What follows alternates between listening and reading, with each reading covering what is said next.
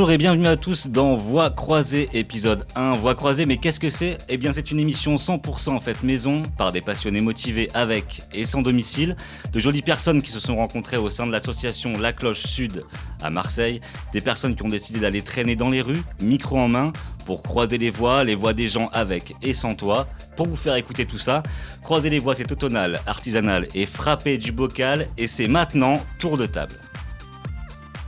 Salut, moi c'est Yael. Moi, c'est Lara. Hello Anne-Marie. Hello Marie. Salut, c'est Matt. Donc on ouvre euh, tout de suite cette première émission avec la chronique d'Anne-Marie. Anne-Marie, est-ce que tu peux nous décrire un peu de quoi ça parle tout ça? Oui, donc euh, mon premier entretien a été réalisé avec Océane, coordinatrice de Coco Velten, structure qui encadre diffère- différentes associations humanitaires, sociales, culturelles. Donc je vous la laisse la découvrir et approcher son métier qui vous donnera peut-être des envies professionnelles pour votre avenir. Bonjour, donc moi c'est Océane Vilbert, je travaille pour la coopérative Plateau Urbain sur le projet Coco Velten, un bâtiment qui fait 4000 m2 en plein centre de, de à Marseille.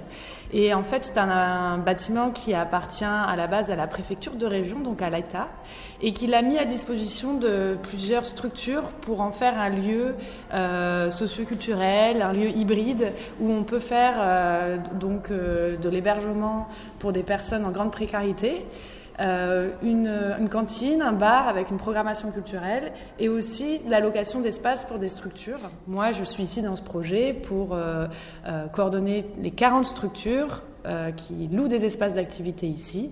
Et donc mon métier, l'intitulé de mon titre, c'est référente des ateliers bureaux.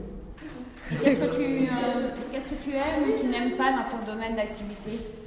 On va commencer par ce que je n'aime pas, euh, peut-être Voilà, c'est plus facile. plus positif. Ce que je n'aime pas, c'est peut-être le fait d'avoir beaucoup trop de trucs à faire tout le temps et d'être un peu, d'avoir toujours un peu le sentiment d'être débordé et de devoir me- mener un peu 12 000 actions en même temps. Euh, des fois, j'aimerais avoir plus le temps de, de me poser, de rencontrer des gens, de voilà, d'être sur un rythme moins effréné et d'avoir plus aussi de temps pour moi euh, personnel parce qu'il y a notre temps de travail ici, puis il y a le temps de travail. euh, Enfin, finalement, on se retrouve à boire des coups, à venir aux événements, etc.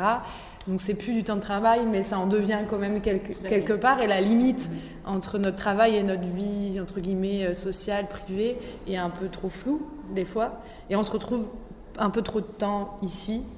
Donc euh, ça, c'est peut-être ce que je n'aime pas. Mais après, ce que j'aime, la liste est longue. Euh, j'adore ce projet, j'adore euh, tous les gens que je rencontre ici, les collègues avec qui je travaille, donc de Yes We Camp et de SOS.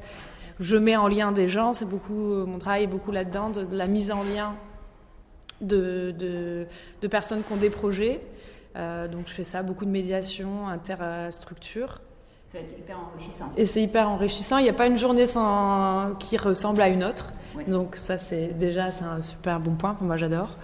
Et euh, le fait, comme je disais, que je dois des fois mener euh, des 12, euh, 12 tâches en même temps, c'est aussi euh, valorisant voilà, d'être dans cette poly- polyvalence et de ne pas être toujours cantonné à une tâche. Et dans ce fait-là, euh, quels sont tes objectifs hein? Mon but ici, euh, et ce pourquoi j'ai été embauchée, c'est donc de m'occuper, euh, de coordonner toutes ces structures qui louent des espaces ici. Et c'est de leur donner euh, peut-être euh, une place dans ce projet pour qu'elles puissent développer des projets.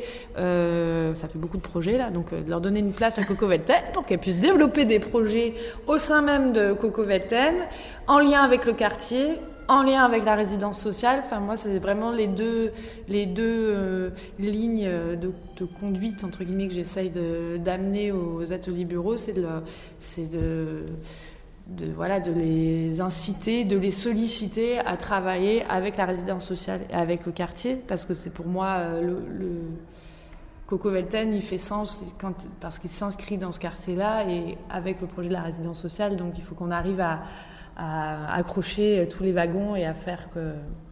Et est-ce qu'on peut arrêter pour qu'on puisse aller l'ouvrir?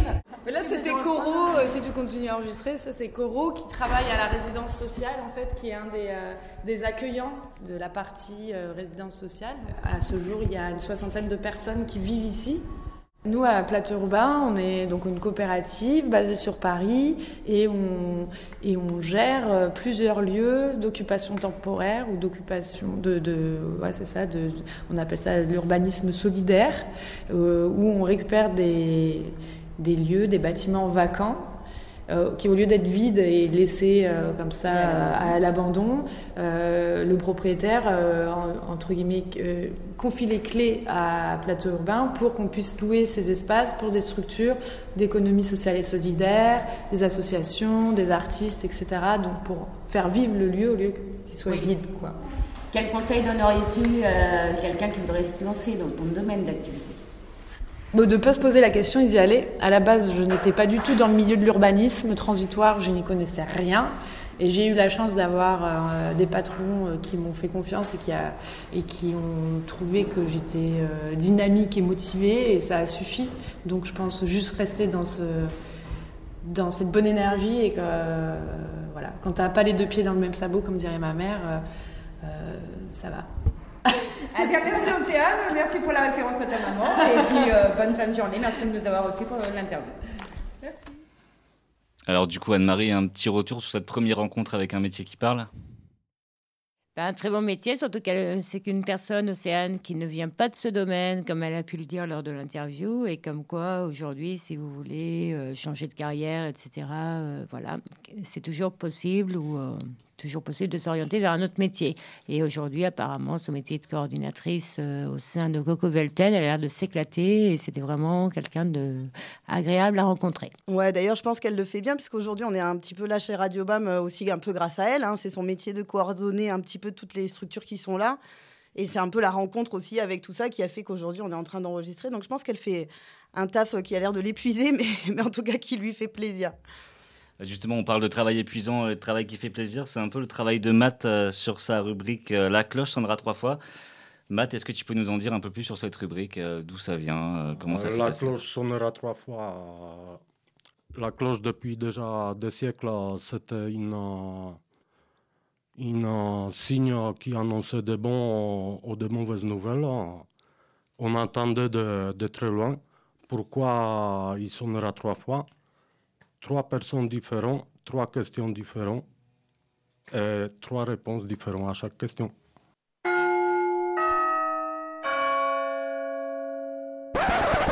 Bonjour. Ouais, euh, je m'appelle Ruby. Est-ce que Et moi, je m'appelle Pauline.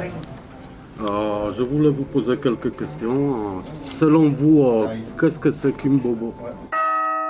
Un bobo bah, Le terme, c'est la traduction, c'est bourgeois bohème. Bobo, c'est compliqué parce que moi, je pense qu'il y a beaucoup de gens qui l'utilisent maintenant comme une insulte. Pour moi, c'est des gens d'une certaine catégorie sociale, plutôt classe moyenne, dans des métiers euh, souvent liés à l'art, à l'éducatif, euh, qui, euh, qui ont un peu de temps pour eux, qui ont suffisamment de sous pour avoir du du temps pour eux. C'est le paradoxe entre la vie d'artiste euh, et, une certaine bourgeoisie euh, économique, mais pas que culturelle surtout, je crois. Oui, c'est une voilà, c'est un, accès à la culture. Euh, c'est ça, c'est plutôt. pour moi, c'est pas de la bourgeoisie dans le vrai sens bourgeois économiquement. Pour moi, les bobos ne font pas partie de la bourgeoisie même.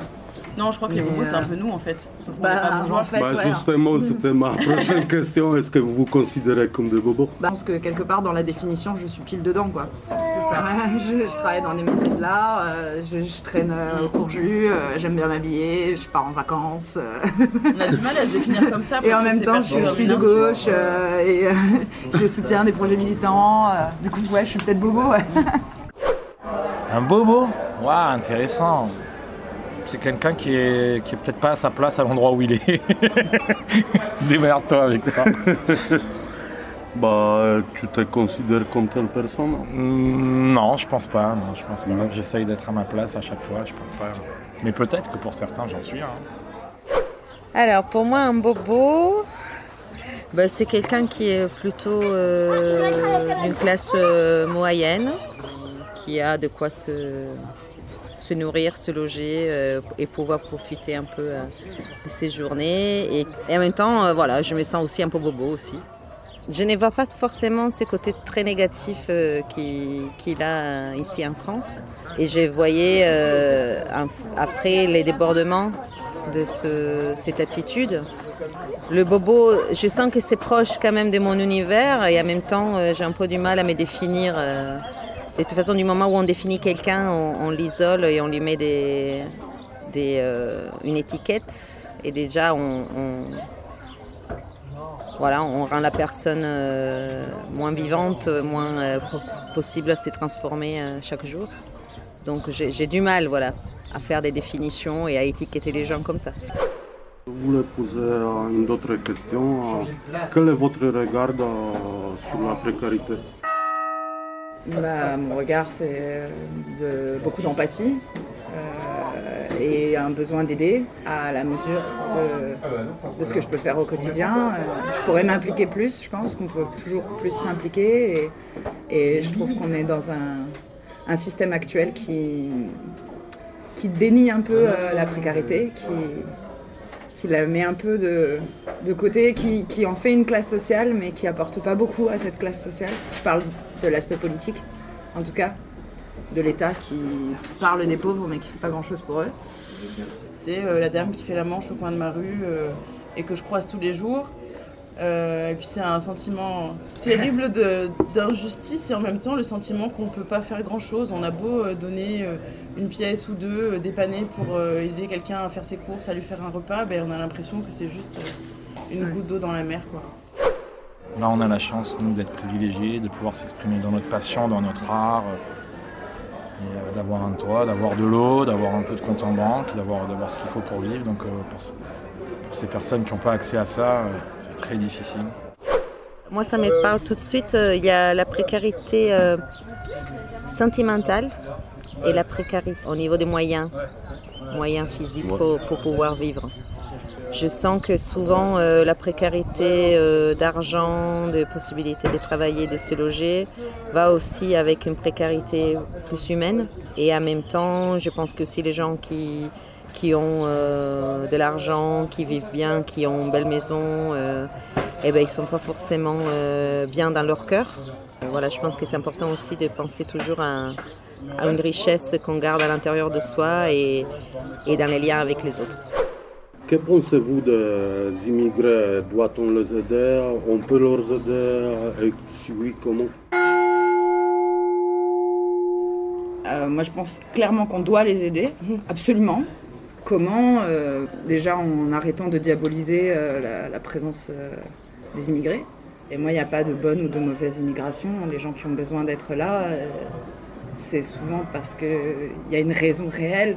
Et, et je trouve ça ignoble de, de- de dire qu'il y a un bon ou un mauvais immigré. Pour moi, ça n'a aucun sens. mais j'ai des amis qui ont hébergé des, des- des migrants syriens chez eux.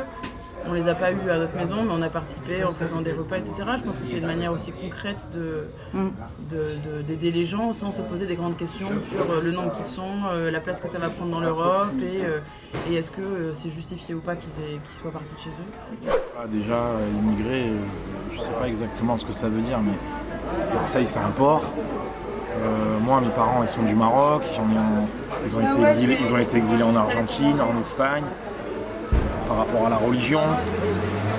Donc, euh, moi, je peux pas dire on peut, on doit, ou on va, j'ai- aucune. Mais bien entendu qu'on est dans une volonté, dans une politique d'ouverture. Moi, en tant qu'artiste, déjà, je suis, dans une position d'ouverture euh, à la vie, donc euh, c'est évident de dire. c'est même pas on, va ou on peut, c'est on doit en fait. Je pense que chacun peut aider comment il peut. C'est sûr que ce n'est pas politique d'immigration qui... On va pas forcément pouvoir changer ça. On va pas pouvoir changer nous-mêmes euh, singul- singulièrement toutes les raisons pour lesquelles les gens doivent émigrer.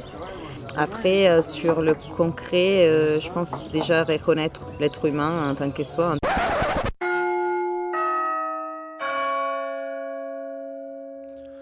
À la fin de ma rubrique, j'aimerais lancer une spéciale dédicace pour deux personnes que j'ai interviewées. Euh, Lara, La Rumero.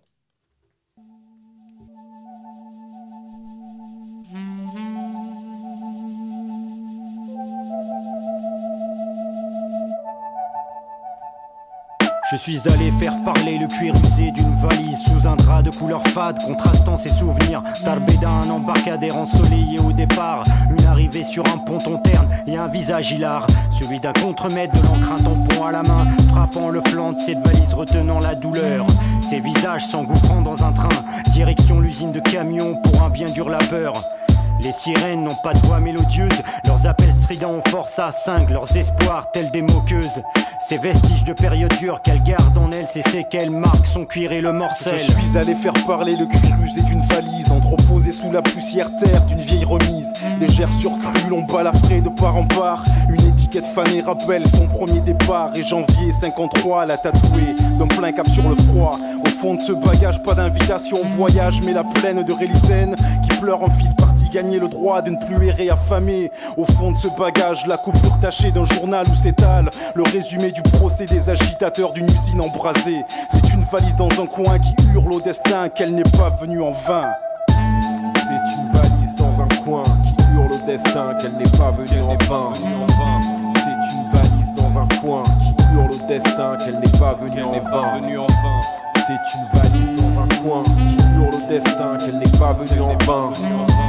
C'est une valise dans un coin qui hurle au destin qu'elle n'est pas venue en vain. Je suis allé faire parler le cuir usé d'une valise, autrefois pleine d'espoir, maintenant pleine de poussière. Si tu savais son histoire, partie de la soufrière, emportant quelques vêtements chauds pour cette terre de convoitise. La haine et la neige comme découverte et les visages se glacent face aux spécimens d'outre-mer.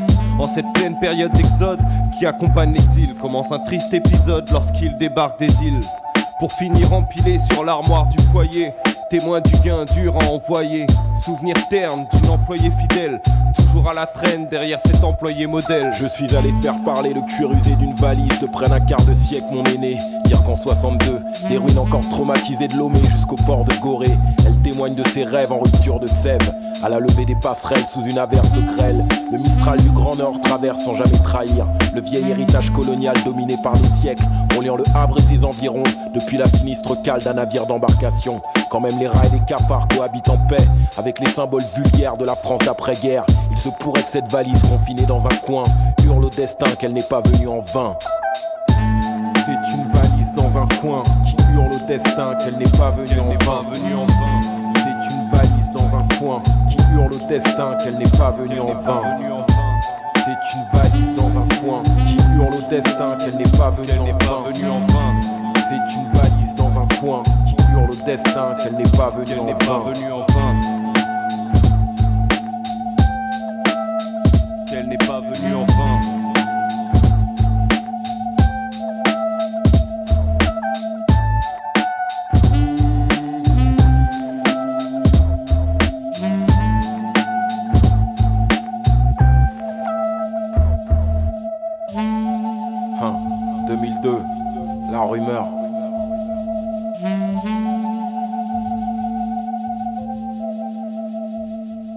C'était le cuir usé d'une valise, la dédicace de Matt euh, à ses, euh, aux personnes qu'il a rencontrées.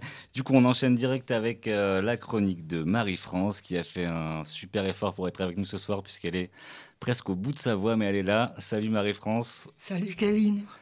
Alors, est-ce que tu peux nous présenter un peu ta chronique? Oui, bien sûr. D'ici ou d'ailleurs est une chronique sur les sans-abri qui malheureusement sont encore trop nombreux dans, la, dans les rues de Marseille. Donc des hommes qui parfois recherchent des liens avec la société. Surtout, euh, ils ont du mal. Mais quand on les rencontre, un bonjour, un sourire ou un acte simple de solidarité pour leur rendre service, ce serait bien. Pour la plupart, l'espérance, c'est de croire que la vie a un sens.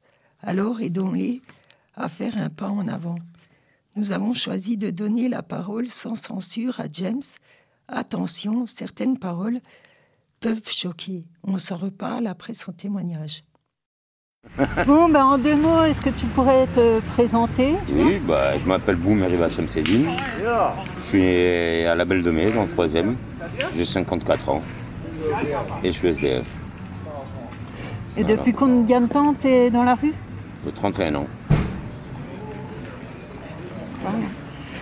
Et un peu ton parcours, euh, t'es parti de où Bah, mon parcours, en fin de compte, moi, c'est que j'ai été, euh, j'ai été orphelin. Moi, je viens de la DAS, en fin de compte, moi je suis un enfant de la diaspora. Je suis parti de mon foyer, j'avais 16 ans. Je suis parti de Nice, je suis né à Marseille.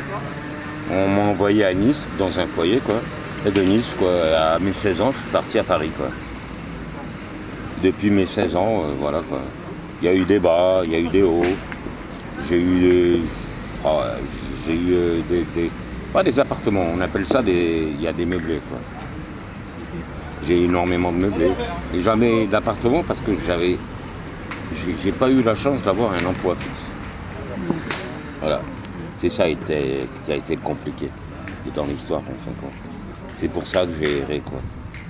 J'ai erré, quoi. J'ai jamais été réellement 31 ans dans la rue, mais ça fait 31 ans quand même que, que je me dis SDF. Quoi. Pas clochard, mais SDF. quoi. Parce que le mot clochard est vulgaire pour moi. Quoi. Pourquoi? Pourquoi? Parce que clochard, ça fait, euh, ça fait le mec euh, crasseux, sale, le mec pouilleux, quoi, qui se lave pas, euh, ni rien du tout. Et moi, je prends la douche tous les jours. L'eau est, est attribuée à tout le monde. Tu vas au bord de mer, là, euh, tu te baignes, tu vas prendre ta douche. Après, euh, c'est assez simple. Quoi. Faut pas aller chercher midi 14h, aller chercher une douche. Tu vas au bord de mer, là, vite. Je prends 81 en bas, là. Il descend au pharo. Tu as quand même trouvé de l'aide durant ton errance, comme tu le dis. Par des habitants peut-être De- pas. oui, à des habitants, oui, mais les associations, tout ce qui est mairie, tout ce qui est État, c'est des bouffons. Pour moi, c'est des bouffons. C'est des vauriens. Même les associations, les gens créent des associations que pour leur salaire. Mais les habitants, par contre, eux, ils ont été énormément généreux avec moi. Comme la dernière fois, quoi. Il y a un monsieur qui me voit tous les jours, il me dit Ah, mais vous aimez les chemises, vous? J'ai dit oui. Il m'a offert une belle chemise, quoi. Il m'a offert une belle chemise, il m'a dit Ouais, il m'a dit Vous inquiétez pas, quand je reviens de vacances, je vais faire le trip, putain, je vous en donnerai quelques-unes.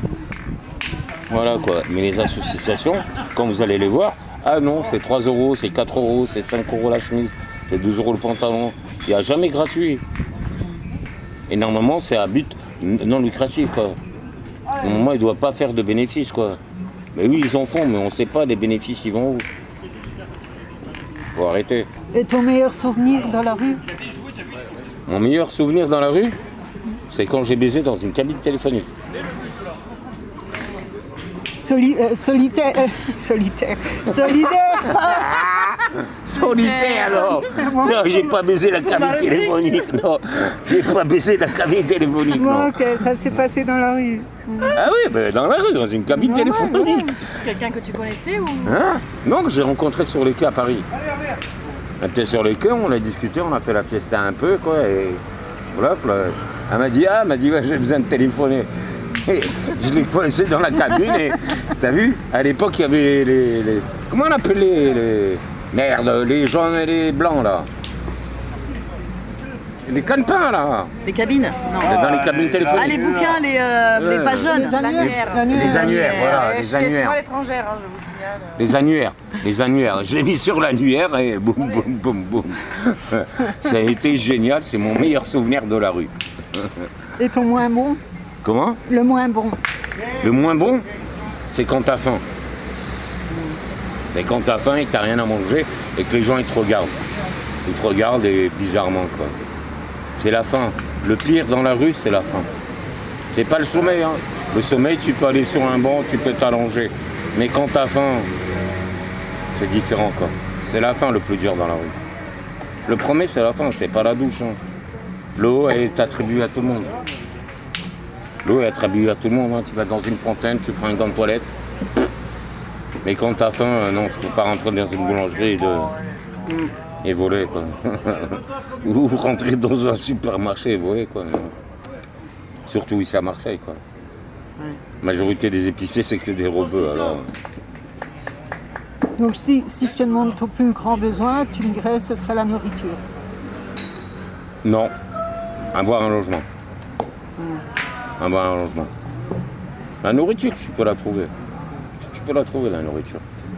Si tu es débrouillard, tu, tu la trouves, la nourriture. Il n'y a pas de souci sur la nourriture. Le plus important, c'est le logement, quoi. euh, avoir une tranquillité, avoir un, un coin où se poser quoi. Un coin où se poser tranquillement quoi. Toute la journée les cris, les putains de les scooters, les voitures, les gens. Le meilleur c'est un logement. Ouais. Mais je comprends pas l'État français quoi. Ils veulent accueillir les étrangers et, et les Français, ils sont mal logés déjà. On va les mettre où? On leur donner de l'argent. Ils touchent plus que moi. Moi, ça fait 54 ans que je suis ici. Les exilés, ils touchent plus que moi. Tu trouves que le système il est inégal? Il est. Hein? Je trouve que le système Macron qui dégage. Toute la politique, la droite, la gauche. Va voter là-bas, t'as qu'à voter si tu veux qu'il dégage. Hé, moi j'ai pas voté blanc. Hein. Eh ben t'as pas voté blanc, t'as pas voté du tout. Moi- Ouais. Ah bon? Eh, bien sûr. Ben, Demain, je te rapporte ma carte de vote. Ouais, ouais, si tu veux. Demain matin, je te rapporte. La carte de vote. Non, non, j'en ai un, une carte de vote. Et je l'ai fait à la mairie, là, là, du deuxième, troisième, à la major. J'ai une carte de vote. moi. Ok, merci beaucoup. De rien et au revoir. Bon, du coup, Anne-Marie, euh, Marie-France, pardon, euh, témoignage euh, de James. T'as une réaction, un petit retour là-dessus? Un petit retour, oui, parce que James, je, je le connaissais avant de l'interviewer. Je le connaissais de vue, je ne connaissais pas sa vie. Maintenant, ça m'a fait quelque chose de connaître un petit bout de sa vie, de son parcours. Euh, deux, je comprends mieux sa colère, parce que ça fait trois ans que je le connais. Euh, il essaye tous les jours d'avancer dans sa vie pour refaire ses papiers, et à chaque fois, il se casse la gueule. Donc là, euh, c'est pétage de câble et un éternellement recommencement euh, à chaque fois. Quoi. Ouais, moi, je, enfin, on était là quand on a interviewé ce monsieur-là. On était avec euh, Marie, et c'est vrai que je, trouve qu'au au, au début de l'interview, il était assez euh, calme, assez euh, posé. Et puis, au fur et à mesure, on sentait qu'il y avait de la colère qui venait. Et hum, quand il a, voilà, quand il a sorti un petit peu ses propos qui nous ont un, peu tous choqués, mais qu'on a quand même décidé de le garder après de longues et longues discussions avec les chroniqueurs, on s'est dit que c'était aussi important d'avoir un peu des avis partagés aussi sur ça et sur. euh, Mais voilà, ouais, une, une grosse colère, quoi. On sentait un peu ça, quoi.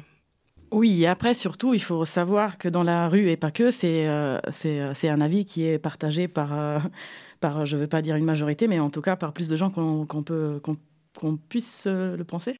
Oui, bravo. Merci, merci beaucoup. Jolie performance en français.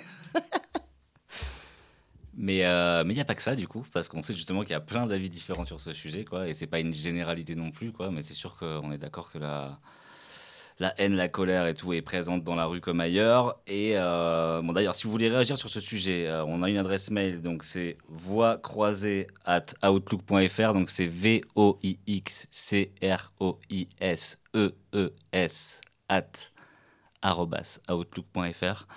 C'est bon, Lara est très contente parce que j'ai dit le mail à l'antenne. Je suis super content de l'avoir fait aussi.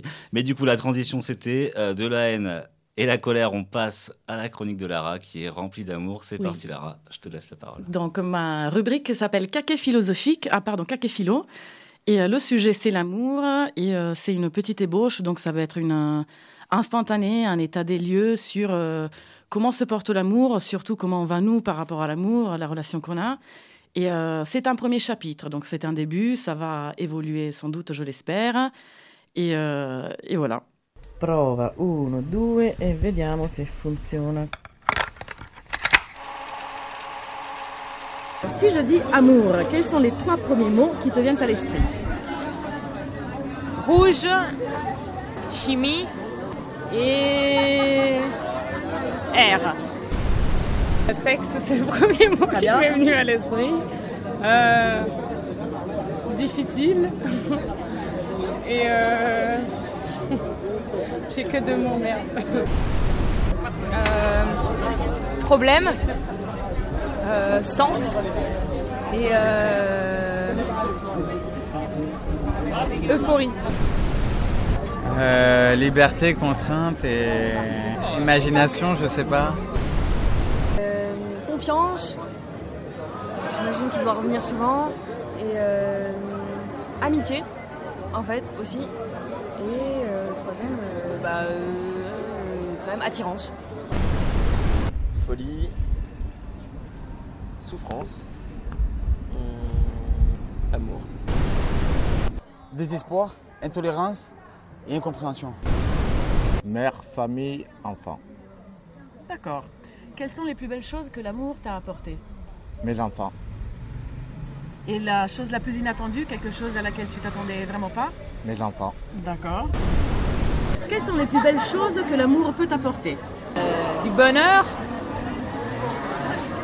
euh, du, du calme et euh, de l'optimisme. Je sais pas, je pense de, de la confiance, de la sérénité, euh, le fait de pouvoir se reposer sur quelqu'un, un partage quoi. Un sens à la vie, en quelque sorte. Un... Ouais, la joie, la confiance. Euh, Je sais pas, on se sent compris tout simplement. C'est-à-dire que tu trouves quelqu'un qui te, qui te correspond, tu trouves une forme de complicité, d'intimité. Et... Je sais pas, il y a quelque chose de merveilleux là-dedans, c'est-à-dire de, euh, qui dépasse les mots. Du rire, des pleurs, parce que je pense que les pleurs, ça fait aussi partie de- des choses belles de la vie. Euh, de la confiance, de la tendresse, euh, de la complétude. Voilà. Euh, du réconfort? Oui. Euh, Peut-être un peu d'écoute, on va dire ça comme ça, de l'écoute. Et de l'attention. Et quelle est la chose la plus inattendue que l'amour t'a apportée? Tu te dis, ah ça, je m'y attendais vraiment pas. Bah, je pense que ça apporte des sensations qui sont. Enfin, l'amour, c'est plus une, euh, une sensation, une émotion qui est super forte et qui a un truc qui est un peu qui submerge un peu et qui fait peur, mais, mais c'est une, intensi- une intensité.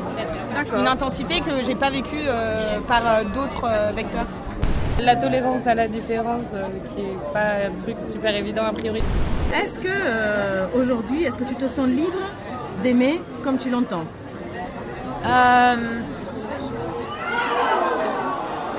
Oui, dans- avec la personne euh, que j'aime, euh, oui. Il y a cette, cette euh, liberté euh, totale d'être euh, moi-même. Non. Pourquoi? Je sais pas, c'est peut-être dans ma relation de couple personnelle que je ne me sens pas nécessairement libre d'aimer comme je l'entends, mais parce que ma relation est compliquée ou avec une personne très différente. Voilà, mais euh, on n'est jamais d'accord avec l'autre pour la définition de ce que c'est qu'aimer, comme on l'entend, j'ai l'impression. comment, et comment tu l'entends, toi, du coup? Euh, je dirais c'est accompagner l'autre dans ce qu'il est. Et du coup, euh, voilà. Et l'autre, elle entend comment? Je sais pas, comme un truc un peu plus traditionnel, euh, de respect presque de l'un pour l'autre, mais dans des cadres hyper traditionnels. Non. Moi j'ai un côté amour très romantique et très justement dans la fusion passionnelle et tout et, justement c'est pas vraiment compatible avec la réalité. Voilà, j'ai un peu une idée euh, peut-être hyper romancée dans les films de trucs passionnels, de complétude machin.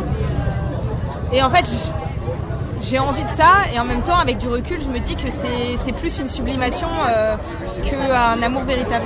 La façon dont j'aimerais vivre la passion, elle, nécessiterait une certaine folie et juste une, un certain déni de la réalité qui serait juste euh, hyper malsain. Est-ce que tu te sens libre d'aimer comme tu l'entends? Non. Pourquoi? Bah il y a plein de contraintes. C'est-à-dire Bah il y a des contraintes, euh, tu vois, genre euh, si ça se trouve en fait euh, on pourrait rencontrer des gens qui seraient très, très, très bien, mais en fait juste des contraintes sociales, ce que tu veux, tu vois, genre même politique, tu vois, genre, enfin j'en sais rien. non, non, il y a- beaucoup trop de barrières qui m'empêchent de faire des rencontres. Après aimer, je sais pas, mais euh, tu vois, genre au moins juste de rencontrer des gens qui potentiellement en fait pourront être des gens que j'aimerais ou qui m'aimeront. Euh. Est-ce que l'approche à l'amour qu'on a dans la société dans laquelle on vit, elle te correspond? Assez ici, dans cette société-là, assez. Je trouve qu'il est possible d'être libre dans l'amour ici. C'est pas le cas euh, nécessairement partout. Le fait que l'amour dans notre société soit euh, associé à, à- à un couple, à quelque chose qui est de l'ordre de la famille, euh, je le sens comme une, euh, une contrainte. Je pense que j'arrive à trouver assez de place pour, euh, pour, me, pour me sentir bien, mais je pense que quelque part, il y a quelque chose qui ne qui m'arrange pas complètement. Je trouve qu'on est beaucoup dans la consommation, dans la consommation de moments, dans la consommation de l'humain, dans la consommation d'émotions à, à- court terme. Et je me suis souvent sentie, euh, flouée par ça. Enfin, en fait, euh, d'avoir un attachement et une affection véritable et, et d'avoir l'impression de ne pas avoir une personne qui t'appartient. Bah, Il y a aussi le fait de, de consommer du bon temps qui me pose problème. aussi. Des sortes de relations un peu légères. Il n'y a, il y a rien de plus sérieux que les, les relations légères, moi je trouve. Je pense que de- dans la société dans laquelle on vit, l'amour est un peu trop placé sur un piédestal. On n'a pas une image, par exemple, d'un mec ou d'une nana célibataire comme étant l'image euh, normale. Il faut que euh, soit en couple, on soit aimé, qu'on aime quelqu'un. Donc, euh, je pense que l'amour, ça commence par l'amour de soi, en fait. Euh, ils sont tous attirés par la, par la consommation, ils, ad- ils adorent la consommation, donc ils vont, ils vont, ils vont que gérer par la consommation. Et moi, la consommation, c'est pas, c'est pas mon truc. Il y a ben, la société dans laquelle on vit, l'amour est souvent associé à, à- à la monnaie. L'am- L'amour est égal à l'argent. Plus tu as d'argent, plus la personne va t'aimer. Mais pour l'argent, pas pour ce que tu es. Et moi, ce que je- vois, c'est que on ne doit pas aimer pour, pour l'argent de la personne, mais aimer la personne telle qu'elle est, avec ses qualités et ses défauts. Mais euh, si tu me dis, euh, si tu as de l'argent, c'est plus facile de se faire aimer, est-ce que c'est du véritable amour à, à ce moment-là? Est-ce qu'on peut parler d'amour? Non, non, pas forcément. On va dire que je suis plus terre à terre. C'est-à-dire que l'amour n'égale pas l'argent. Mais c'est vrai que le, la plus belle finance que tu peux avoir, c'est celle que te donne euh, l'aide que, l'aide que tu aimes, tes enfants, ta famille, tes amis. Est-ce que vous avez envie de nous offrir une chanson? Je dois chanter Mais un chagrin d'amour, c'est l'amour sans amour. Et l'amour sans amour, ce n'est plus de l'amour. Laisse le temps à l'amour de devenir de l'amour. Et tu verras l'amour, ça n'est rien que de l'amour. C'est les inconnus. Ah si, le euh, sexy, sexy sushi, euh, le sex appeal de la policière. Too much of anything is not good for you, baby. But I don't know about that. As many times as we've loved and we've shared love and made love, it doesn't seem to me like it's enough. It's just not enough, baby. It's just not enough. Oh, oh, baby. Oh, baby. My darling, I can't get enough of your love, babe.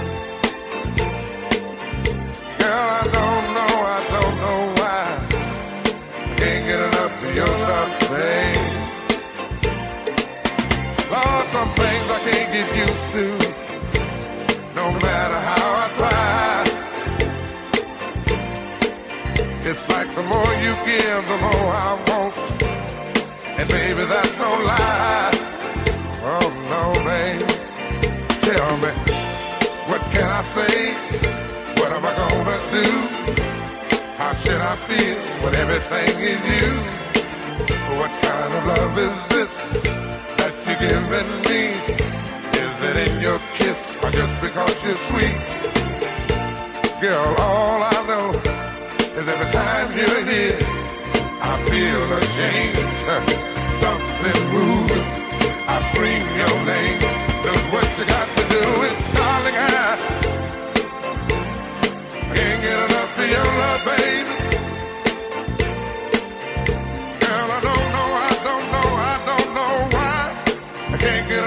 your love, baby. Oh no, babe. Girl, if I could only make you see and make you understand.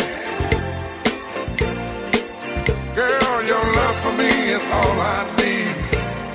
And more than I can stand. Oh well, babe. How can I explain all the things I feel? You've given me so much, girl, you're so unreal still. I keep loving you more and more each time. Girl, what am I gonna do? Cause you're blowing my mind. I get the same old feeling every time you're here. I feel a change, something moving. I scream your name. Look what you got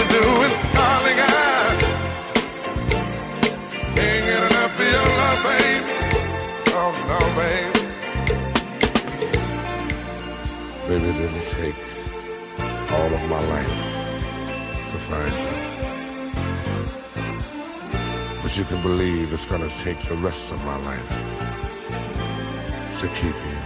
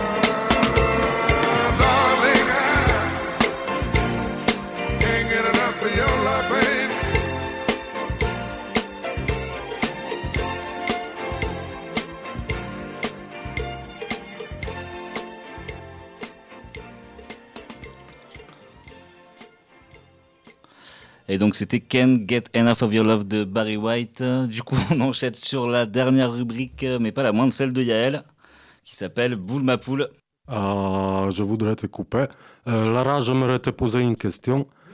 Euh, Qu'est-ce que c'est pour toi l'amour en trois mots? Ah Mystère, euh, sensation et, euh, et, et bonheur. Et partie de boule, non? Et ben de l'amour aux boules. euh, Pourquoi pas Allez, j'enchaîne avec la chronique. Euh, Boule ma poule, donc c'est une rubrique sur les boulodromes à Marseille. Pour moi, les boulodromes, c'était un petit peu des institutions quand j'ai rencontré Marseille. Des lieux de vie, un petit peu de quartier. On y rencontre euh, des boulistes de tout niveau, de tous les âges. Aujourd'hui, je suis au boulodrome Carly, qui su- surplombe la place de son même nom.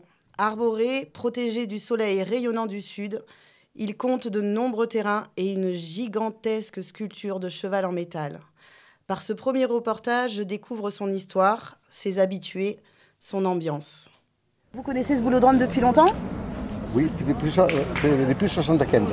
Depuis 75. C'est un peu considéré comme tout le monde comme un pilier ici. hein? Bah, un pilier, les piliers, c'est c'est Zé, les Momo, c'est tous les anciens. Ça, c'est les anciens. Maintenant, je fais partie des nouveaux, moi. Ah, tu fais partie des nouveaux, toi Ah oui, oui, ça fait que 4 ans, moi. Oui, ça fait que ça- Je des suis- années qu'ils sont je là. suis presque le, Le ici, doyen. là, Je suis le plus ancien. Le plus ancien, le Ah doyen. ouais, c'est le doyen du club. Incroyable. Et du coup, c'est ce qu'il nous disait ici, il n'y a plus trop de clubs aujourd'hui. Il n'y en a plus. Comment il s'appelait le club C'était la, la boule Carly. La boule Carly. Non, avant, c'était renommé la boule et fromage. La boule et a la fromage. place. La place, c'est la boule Carly. Après, c'est devenu euh, D'accord. d'abord les, les fromages, après la boule Carly. Est-ce que tu connais un peu l'histoire de ce, de ce boulodrome? Avant, c'était une association. Je la connais depuis pas très longtemps. Moi, ça fait deux ans et demi que je viens ici. Voilà, du coup, je suis un peu un novice, quoi. Mais euh, du coup, quand je venais, c'était une association là qui tenait le truc. Et puis, ça a périclité. euh, et, euh, et puis, du coup, maintenant, la mairie, elle laisse ouvert quasi tout le temps, en fait. Ok. Du coup, c'est un lieu qui vit tout le temps Tout le temps, tout le temps, Ouais, tout le hein, temps. jour et nuit Jour et nuit, en fait, ouais. Ok. Et même, ça joue aux boules. euh, S'il y avait des lumières et compagnie, ça jouerait, mais euh, de long, en fait. quoi. Vous, vous avez un peu l'habitude de venir ici Oui, Ouais. Vous venez, je je sais pas combien de fois par jour, Bon, par an presque par- tous les jours. C'est pas vrai. Ah, Ah ouais, vous oui. êtes plus qu'un habitué. Eh oui. Et vous jouez au boule Non, avant je jouais, mais maintenant à mon âge, c'est un peu difficile de jouer au boule. Vous avez joué Oui. Vous étiez bon Oh non, j'étais pas bon. Plutôt tireur ou plutôt pointeur non, plutôt pointeur. Plutôt Un pointeur. peu les deux, quoi. Mais j'étais mauvais pour les deux. Et du coup, qu'est-ce que vous, vous venez chercher un petit peu ici dans les dans ce boulodrome-là Ce que je viens chercher ici, Ouais, un petit peu pourquoi vous venez ici? Est-ce que c'est euh, pour... plutôt que d'aller n'importe où, au lieu que j'aille maintenant à mon âge. J'ai Ouais, je 86 ans. Ah. C'est difficile maintenant. Eh ouais. Vous êtes un habitant du quartier du coup? Euh, je- J'habite pas loin, je suis à 10 minutes. D'accord. Ça fait que je viens ici, je passe deux heures histoire de couper l'après-midi et puis, et puis rentrer à la maison. Et du coup, ce boulodrome, il est important pour, euh, pour toi? Ah oui, Ouais. ah oui, c'est proche de chez moi, Eh ouais, c'est ça. déjà. Centre-ville, ça c'est 50 très important, c'est le seul. C'est le seul. C'est le seul dans le On a centre-ville. des parasols. Ah, Eh ouais, de des parasols arbres. naturels. C'est dommage, des grands que, arbres. c'est dommage qu'on n'a pas un club, que la ville ne s'occupe pas pas plus de ça, de, de s'occuper du terrain, tout ça, c'est dommage. Ouais. Parce que c'est un très bel endroit. Ah ouais. Et vous me disiez tout à l'heure euh, qu'au début, il y avait des boules qui étaient fournies ou... Ah oui, non, non, on avait, on avait euh, formé une grosse caisse de boules. Et on avait au moins une- 200. Et tout le monde le soir, il prenait les boules pour jouer, mais tout s'emportait, tout se volait. Ah ouais. Maintenant, il n'y a plus de boules. Si vous avez des boules à porter, vous pouvez venir jouer au boule, c'est gratuit. Comme ça, il faut vous décaler parce que là, il va y avoir un tir. Ah merde. Et il faudrait pas se, Oh, se le oh, oh, prendre. ça tire, là. ça tire. Voilà, ça tire. Doucement. Enregistre le tir, enregistre. Alors, ça, ça, ça carotte ou ça carotte Ouais, voilà. évidemment que ça carotte. Le bruit avec. c'est ça. En tout cas, c'est un lieu ici, le boulodrome, qui pour toi fait un peu sens dans un quartier ou Bah, qui est un complètement, peu... complètement, parce que c'est hyper fédérateur et qu'il y a un peu tous les, toutes les générations qui sont là, et puis plein de jeunes, et que du coup c'est hyper multigénérationnel, et que du coup euh, bah, c'est un super lieu de rencontre, d'échange, Ouais. et que du coup c'est dans un quartier, c'est euh, c'est hyper bon, quand c'est fédérateur à fond. voilà, Est-ce que ça vous arrive Tu dis, ouais, du coup, c'est fédérateur un peu de plusieurs générations. Ça vous arrive de faire des parties entre groupes, par exemple ouais, Ah complètement, ouais. Tout le monde se mélange. Moi, moi, des fois, là, par exemple, j'arrive, je sais pas avec qui je vais jouer, et ils vont me dire, ouais, on, on monte une partie, viens jouer avec nous si t'as envie. Ah ouais, Voilà, du eh coup, tu joues avec tous les niveaux, tous les gens différents. Et la jeune génération, elle s'est lancée un peu dans le Ah ben renouvellement oui, de eh cette ben, euh, cette année, moi j'ai fait la Marseillaise avec euh, un jeune qui vient jouer. ici. Ah, oui. ouais, vous avez joué à la Marseillaise à, Voilà, tournoi de la la Marseillaise, ouais, cette année. Purée, Toutes les années. félicitations. Ouais, ben on a perdu la deuxième cette année, c'est dommage. Ah bah vous étiez pas loin. On Pas loin du cochonnet. de la gagner. Ouais, plus près du cochonnet que dans la finale. Ah ouais, vous êtes né ici Ah ben oui. J'allais vous demander si vous aviez rencontré la, la pétanque en arrivant à Marseille. Ah non, non, non, je suis né dedans. Ah, voilà. On a le nez dans la pétanque. Ah oui, C'est ça, exactement. Je suis- j'ai gagné euh, avec mon père qui joue au boule, mon grand-père, ma mère, tout le monde joue au boule au ballon chez moi. Eh ouais. Les filles et les garçons. Oui, et toi, Yael, alors Euh, À la pétanque, tu tires ou tu pointes Ah, moi, je suis plutôt une, une pointeuse. je sais pas si ça se dit à la radio, ce genre de truc. Ouais, en tout cas, je vous donne rendez-vous pour euh, le deuxième épisode de Croiser les voies. Je serai dans un nouveau boulodrome. Je vous laisse découvrir le prochain. Ça marche. Bah, merci à tous euh, d'avoir écouté cette première émission. On arrive au bout. On remercie bien sûr euh, toute l'équipe de Radio BAM, Vladimir pour l'accueil et Théo à la technique. Pour nous écrire, ça se passe toujours sur voix croisée at outlook.fr, V-O-I-X-R-O-I-S-E-E-S at outlook.fr. Rendez-vous le mois prochain. Allez, revenez, ça va être bien.